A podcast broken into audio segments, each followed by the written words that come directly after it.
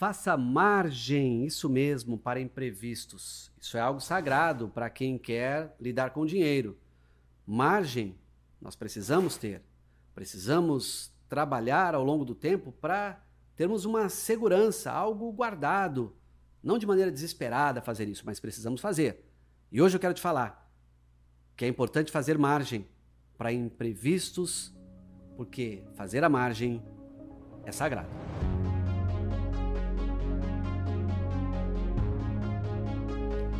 Sejam bem-vindos ao último Cápsula Cast deste mês, que estamos falando de psicologia financeira. Eu estou tirando as minhas ideias do livro do Morgan Russell, um dos livros de finanças mais originais dos últimos anos. Isso foi atestado por Jason Zweig, do The Wall Street Journal. E hum, é um best-seller internacional, best-seller que fala de psicologia financeira. E ele diz que este livro ele traz lições que valem para todo o tempo, para você construir fortuna, para cuidar da sua ganância e ser feliz. Como eu disse na abertura, faça margem para imprevistos, ou faça da margem para imprevistos algo sagrado. O que é a margem? A margem para imprevistos ela é necessária. Nem tudo sai como a gente planeja, nem tudo na vida é 100% ajustado. Há momentos da vida em que a gente planeja, mas algo sai do controle. Portanto, você perseverar em manter uma margem de sobra é fundamental. Mesmo que seja uma sobra mínima, que seja pouco nesse momento, ou de repente você vai dizer: Eu não tenho nada para ter de margem, eu não tenho sobra, eu estou enforcado financeiramente. E aí você precisa parar então e pensar: quando é que eu vou construir essa margem de sobra? Essa margem que vai ser sagrada para a minha vida. E isso, por que, que a gente tem que fazer essa margem? Porque nós ficamos emocionalmente mais em paz quando nós temos uma margem de, de sobra porque você não determina algumas doenças. Você pode cuidar da sua saúde, mas algumas coisas podem atingir você e você não esperava.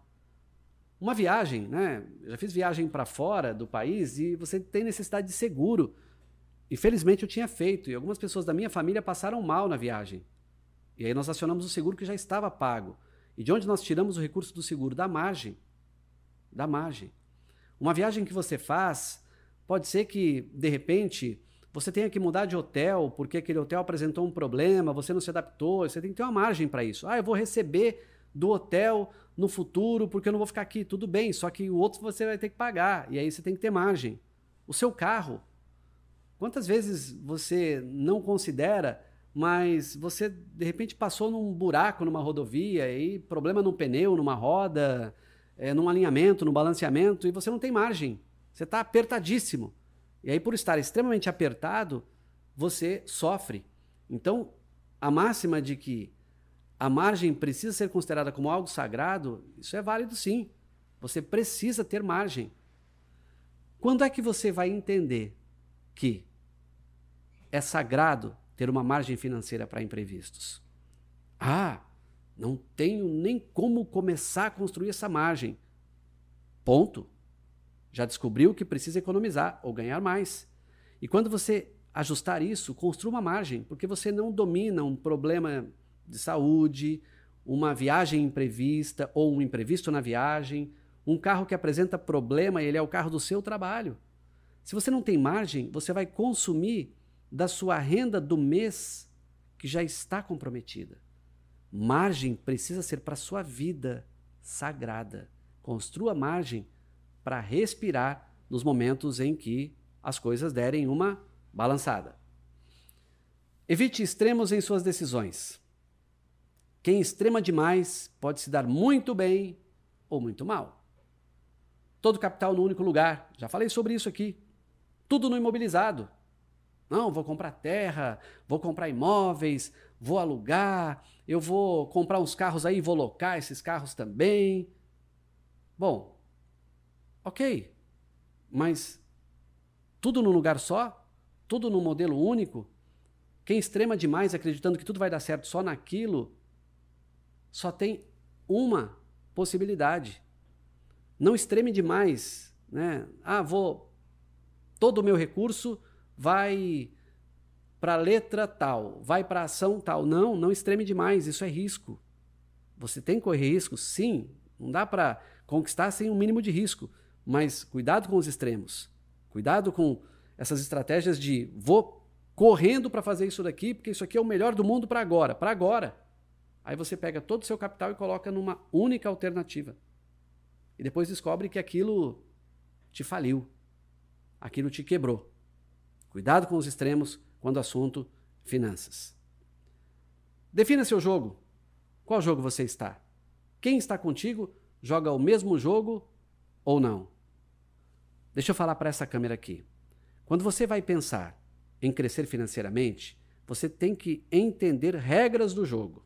Regras do jogo do mercado, regras do jogo da economia, regras do jogo da política, regras do jogo do meio ambiente, que são áreas que impactam diretamente no mercado financeiro.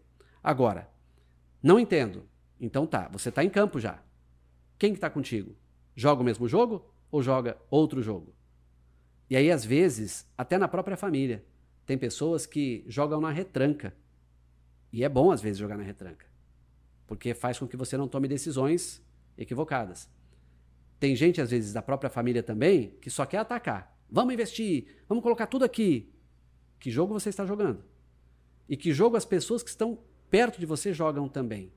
Porque pode ser que você esteja jogando num modelo e as outras pessoas no outro. E de repente você está confiando que elas estão contigo, que as opiniões delas são importantes, mas você está jogando o jogo errado. Cuidado com quem está jogando contigo para não te afundar financeiramente.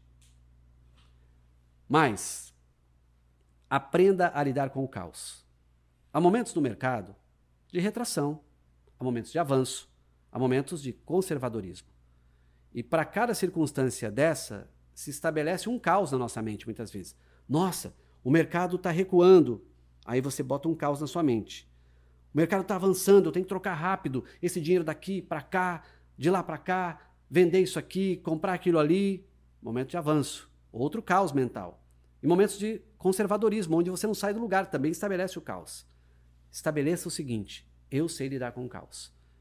Eu, no momento de retração, eu converso com pessoas inteligentes, eu busco informações. No momento de avanço, eu avanço, depois avanço um pouquinho mais, não vou direto assim avançando. Em momentos de conservadorismo, eu tenho paciência para esperar. No caos, nós descobrimos quem realmente tem informação. No mercado financeiro, na gestão de recursos, em investimentos, no planejamento do dia a dia, nós precisamos entender que em algum momento pode ter um caos. Momento que, de repente, o mercado está avançando, você está ganhando bem. Ou momentos que a tua empresa está reduzindo gente e você está no risco. Ou então, você está numa empresa trabalhando e você pensa, de repente, vou ficar aqui porque é o momento de ser conservador. Tudo isso são momentos de caos da nossa mente que nos fazem refletir. E cuidado para não tomar uma decisão precipitada quando você acha que o mercado está avançando, ou então que ele está retraindo, ou que ele está conservador. Ouça mais pessoas, divida o que você pensa com os outros. Pode ser que alguém te traga uma luz que você nunca teve. E aí você sai do caos com uma decisão acertada. Sabe quem tem capacidade de sair do caos? Quem tem informação. Porque quem não tem informação fica no buraco que está. Busca informações. Que mais? No caos surgem os equilibrados e os desesperados. De que lado você está? Esse foi o Cápsula Cast o último do mês, sobre psicologia financeira. Temos quatro aqui. Dá uma recapitulada, volta no primeiro do mês, passa pelo segundo, pelo terceiro e por esse novamente. E comece a repensar a sua gestão financeira a partir de agora. Até mais.